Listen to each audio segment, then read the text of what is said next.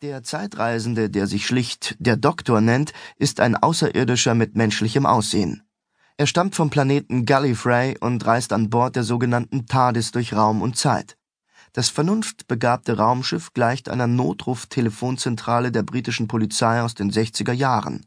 Auf seinen Abenteuern hat der Doktor menschliche Begleiter, die Companions an seiner Seite, und gemeinsam helfen sie all jenen, die Unterstützung brauchen.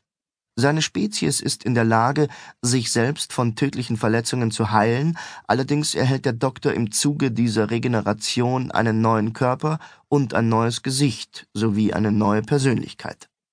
Doctor Who sollte anfangs einen erzieherischen Zweck erfüllen. Die Zeitreisen sollten dazu dienen, bedeutende historische Ereignisse und wissenschaftliche Phänomene zu erforschen. Doch innerhalb kürzester Zeit wurden die Abenteuer des Doktors zu einer der beliebtesten Fernsehsendungen weltweit. Ganze Heerscharen von Fans, die sogenannten Whovians, verfolgen seine Heldentaten seit Jahrzehnten. Schließlich wurde die erste Folge der Serie bereits 1963 ausgestrahlt.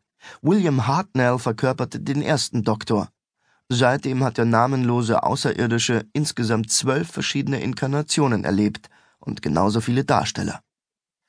Die von der BBC erfundene und produzierte Serie hat dabei einige Hochs und Tiefs durchlebt, weshalb die Ausstrahlung aufgrund zu geringer Zuschauerzahlen 1989 unterbrochen wurde. Doch 1996 kehrte Doctor Who zurück, zunächst für einen Fernsehfilm, 2005 dann mit einer ganz neuen Serie, die noch immer läuft und in der Peter Capaldi derzeit den zwölften Doktor spielt.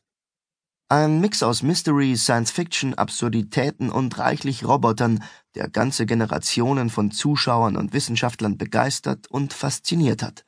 Besonders all jene, die sich mit Zeitreisen befassen. Kann man durch die Zeit reisen? Wer hätte nicht Lust, den Doktor auf seinen Irrfahrten durch Raum und Zeit zu begleiten? Den Zielen sind so gut wie keine Grenzen gesetzt, man könnte Nofretete im alten Ägypten begegnen, Marco Polo auf seiner Reise nach China Gesellschaft leisten oder William Shakespeare auf einer der vielen Bühnen Londons die Hand schütteln. Oder aber in die Zukunft reisen, um herauszufinden, was mit unserem Planeten und dem ganzen Universum geschehen wird. In Doctor Who kann man genau das und noch vieles mehr erleben, und zwar dank einer der sonderbarsten Zeitmaschinen, die je erfunden wurden. Der Time and Relative Dimension in Space – besser bekannt als TARDIS. Die TARDIS ist in der Lage, den Doktor in und durch jede erdenkliche Epoche zu kutschieren, wenngleich ihre Genauigkeit bisweilen zu wünschen übrig lässt. Aber ist es